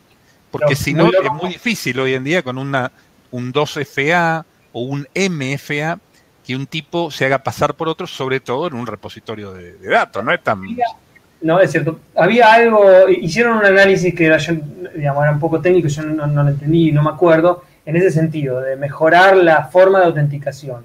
Eh, acá claramente fue, fue alguien que conocía ese nombre de usuario y lo fue a buscar en esas filtraciones, pues no es una cosa que cae ¿no? de, casualidad. Agarrás 500 millones de entradas y empezás a probar a ver si este tiene permiso en GitLab. Eh, pero sí, es muy probable que haya sido una cosa así. Alguna de esas filtraciones eh, llegó a la mano que sabía a quién probarle la contraseña y me quién era, quién era la persona y además a veces pasa que los desarrolladores son eh, Dark Shadow. Y vos decís, ¿quién es Dark Shadow? No sabe quién es. Pero en otro, el desarrollador es eh, Juan Pablo Rodríguez Pérez, que es el, líder de desarrollo de eso. Entonces es, es mucho más fácil, entre comillas, hacerle el estalqueo de datos, ¿no? Que, eh, yo si tengo un minuto, Claudio, yo no sé cómo andás de tiempo, ¿eh? Tengo un minuto, mira, te iba a pasar dos noticias de un mundo importantísimo, fundamental. Call of Duty. De los juegos, claro, obviamente. O sea, acá tenemos. Eh, los temas son tecnología, eh, chicas y los juegos. Son los tres temas fundamentales, ¿no? De, dos, y dos, trabajo yo con mi, con mi terapista también.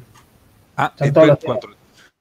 Eh, entonces, dos temas rapidísimos. La primera, habíamos hablado ya hace, no sé, bueno, un mes atrás de Cyberpunk 2077, que era un juego con todos los problemas que tuvo, que salió mal, que la gente les dijo de todo, que tuvieron que devolver el dinero, que yo, bueno, la historia es que eh, no logran, no logran, porque no es fácil, no es fácil sacar un juego tan rápido, multiplataforma, que ande bien, que sea, eh, que sea un juego eh, en tiempo real donde jugás con otras personas, con otros personajes, de distintas plataformas. Es decir, acá hay un tema tecnológico enorme y además hay un tema de cliente pesado que es el juego. Bueno, en definitiva, lo que pasó es que hace cosa de una semana o ahora, sí, hará 10 días, sacaron un parche de 12 gigas. Bien, 12 gigas, para que tengan idea, que es una barbaridad. Es como que era no sé, la mitad del juego, o sea, era medio juego, tres cuartos del juego, bueno.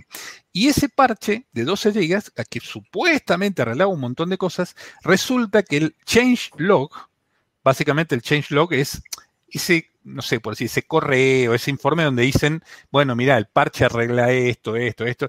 La gente esperaba que con 12 GB ese change log mida 25 páginas, porque eh, era increíble la cantidad de cosas que, andaban mal. Entonces, eh, con solo haber arreglado 30, 40 cosas, ya eran dos, tres páginas de arreglo. Bueno, la historia es que ese changelog parece que tenía algo así como 10 líneas. Arreglamos eh, texturas, arreglamos esto, arreglamos otro, y la gente estaba en las redes mm, que estaban como, bueno, los gritos, puteándolos, diciéndole, pero ¿cómo puede ser? Y bueno, y tuvieron que quitar en las consolas, no sé si en todas o en alguna de las consolas, tuvieron que quitar el, multijugador. Tuvieron que decir, mire, no juguemos más multijugador.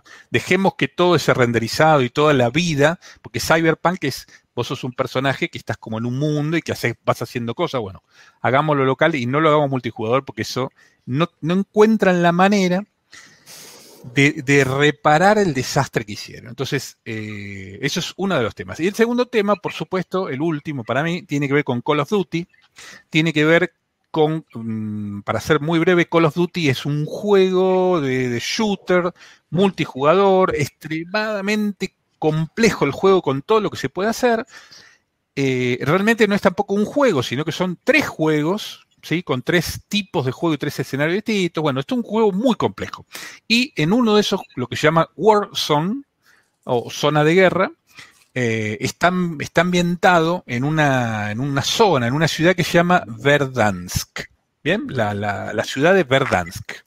Entonces, eh, es toda una historia porque eh, lleva, yo diría que ya más de un año, año y medio, dos, con, con, un montón de cosas que van pasando en esa ciudad, en los escenarios, y además se van cambiando cosas, van a bueno, aparecieron zombies, tuvimos que meter zombies porque es el tema de moda, bueno, todo un tema importante. Pero lo que es importante, quiero que aquellos que les interese el juego, que están en esto, quizá ya lo conocen, pero para el mundo, este miércoles que viene, o sea, dentro de 3, 4 días, 5 días, va a pasar algo enorme en ese juego, en esa ciudad. Eh, ya se especula con que van a haber, se especulan, unas bombas atómicas, se va a destruir todo, va a quedar la ciudad toda destruida. Es decir, eh, estamos como si fuese una película en un montón de capítulos lo que pasa es que dentro de el miércoles que viene, cinco o seis días, va a venir otro de esos capítulos donde hay un cambio radical en el escenario y se habla de que va a haber una nueva ciudad donde jugar. Y cuando pase eso, va, va a producir que todos los que llevamos un montón de tiempo jugando tengamos que conocer una nueva ciudad. Entonces, como conclusiones de Call of Duty, eh, viene un cambio radical en una semana, viene un, probablemente un nuevo escenario radical donde hay que empezar a descubrir. Verdance probablemente no se puede usar más. Hay todo un efecto radioactivo donde cuando vos jugás te metes en una zona radioactiva, te mata esa zona radioactiva y te transformas en un zombie.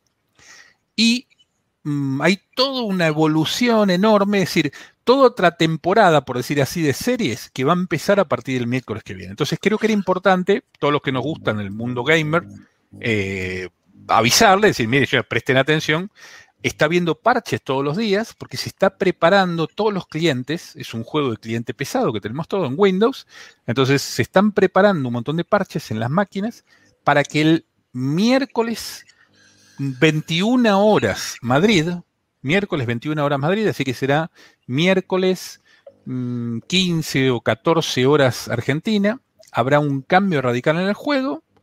Habrá que grabarlo y verlo porque va a ser algo, bueno, realmente un evento de esos que se comentan en el mundo. Mira, che, te dejo una, te dejo una inquietud para el próximo programa, no me lo respondas ahora. Hace, hace cin- no, hacia Aldela le digo. Hace 50 años que estás en España, ¿cómo es que no se te pegó el acento gallego como todos los que van para allá? ¿Cómo que no? ¿Cómo que no? El portátil, la V. eh, Pero no el acento. Pero tiene Pero razón no el acento. El acento No no el acento. Pará, una cosa es aprender el idioma. Claro, aprendí el idioma, pero. Me lo contestás el programa que viene, me lo contestás el programa que viene. Que no, no sé qué te voy a decir, tengo que inventar algo, Punique. ¿eh? Tengo una semana para Por inventar eso te algo. di la semana, por eso te di la semana. Yo ya conozco, porque decía, decía, curiosamente en España también hablan español como nosotros, pero no, porque hay otro, hay otro idioma, hay un montón de palabras que son distintas. Cuando vos hablas así con tu acento este, acá de Villaluro, eh, ¿qué te dicen en España? ¿Te identifican como argentino rápidamente o te empiezan a mirar? No, a ver, te dice, vos sos argentino o, Sí. o, o- o sos uruguayo, te dicen. No, pero vos debes ser, ser argentino, ¿no? Sí, sí, soy argentino. Sí. Es más, no solo soy argentino, lamentablemente soy de la CAPI, Porteño, Entonces, claro. porteño. Tenés una Mm, semana para aprender a arrastrar la S y, y hablarnos. La Y cocina, hablarnos en- con Ahí Z. va, ahí va, ahí va. Uh, ¿Eso se los comenté o no, lo de la Z? Fundamental. ¿Por qué, ¿Por qué tenemos tantos problemas, teníamos tantos problemas en la escuela con los errores o los horrores de ortografía? Todo el mundo dice, pero qué, qué terrible. Yo me acuerdo la cantidad de ceros, pero la cantidad de ceros que me ponían por escribir mal. Yo creo que nos pasó a todos eso, ¿no? La, Eso por la bruto. S con A mí la no, C. a mí no, a mí no. ¿No? Yo sea, sea bruto, no nos metamos nosotros la misma. Ah, bueno, entonces me pasaba a mí sola. La en la misma historia, bolsa. la historia de verdad es que en España hablan el castellano, castellano, y el castellano, que viene de Castilla, de una zona, las, la pronunciación es muy distinta a lo que nosotros pronunciamos. Por eso decía el ejemplo, se dice cocina con Z. Bien, y eso hace que vos cuando lo escuchás sabés que se escribe con C, porque no va con Z, porque la Z y la I no va, pero con C sí. Entonces, hay una, hay una explicación donde muchas, muchos de los temas de ortografía tienen que ver con que nosotros no estamos hablando correctamente como deberíamos. Si hablásemos como deberían o como se habla acá, entonces cometeríamos muchos menos horrores de ortografía. Te dejo porque tengo que agarrar la polla con la mano. Eh, perdón, ¿sabés qué? Veo pasar por ahí a alguna de tus mujeres. Yo te invito a que traigas, si es una de tus hijas, que traiga y que, que la traigas y que salude. Así escuchan el verdadero tono autóctono. Estás muteado. No quería, no quería meter ruido. Te va a hablar en argentino. Te, te identifica y te habla en argentino. Bueno, hagámonos, pará, no le digas nada, decirle que estás con unos Claro, amigos españoles. Españoles, españoles, españoles. Pues qué buena verdad. eh, Como todo viejo. ¡Ey, Daniel! ¡Qué buenísimo el, el jamón este que has traído! Me, me- me uno la ceja acá y me pongo la boina. No, Bueno, hablan así, tío. que es lo del gallego también. ¿Por qué lo del gallego? Porque muchos de los que iban de acá eran de Galicia, entonces quedó el gallego, pero no, no son. con. Thanos. Sí, pero. Esos, italiano, gallegos y esos tanos que empezaron a comprar propiedades cuando llegaron, se están riendo de todos nosotros juntos. Buah, muy bien. Bueno, Chicas. chicos, eh, bueno, ya estamos repasados, seis y media. Hay gente que se quería, hay gente que todavía no se fue al trabajo porque se quedó escuchándonos. Así que bueno, muchísimas gracias, eh, Daniel Cialdela, Fernando Monticelli, Hernán Popper, Alejandro Ponique, muchísimas gracias por haber participado de esta emisión de Dominio Digital. Y a todos ustedes, muchísimas gracias. Gracias por estar de otro lado, por sus No comentarios, por sus aportes. no hay bendiciones y, digamos, Hoy, hoy pocas Sí. las bendiciones. Hoy bueno, hoy si son no, pocas, eh, digámoslo, así la gente sabe. Venimos, es que, es que nuestra productora no sé si tomó nota de las bendiciones y no nos, no nos quedan grabadas. Así que todos los que enviaron sus bendiciones, sus, este, sus aportes son bendecidos por todos nosotros. Este, muchísimas gracias por, por siempre apoyar Dominio Digital. Recuerden que este programa lo pueden volver a escuchar en Spotify, o sea que lo pueden poner en el auto, ¿sí? O, o cuando vienen viajando. Este, y bueno, y nos volvemos a encontrar en siete días. En cualquier momento en estos días hacemos alguna caldera, aparecemos por ahí. eh, ¿Y el Popper- Audi? el, el Audi y, lo, y estamos viendo ahora con todo esto, viste, que no se puede salir, que todo, qué sé yo, vamos a ver. Pero estamos negociando este, manejar un Audi eléctrico. Desde que te, Va- ganó, va- Daniela, Daniela te lo- ganó Daniela la encuesta, te bajaron el, el ofrecimiento, Regis. Claro, me dijeron, mira, estuve escuchando el programa y la verdad que me- nos parece que está medio desinflada, está, está baja las gomas.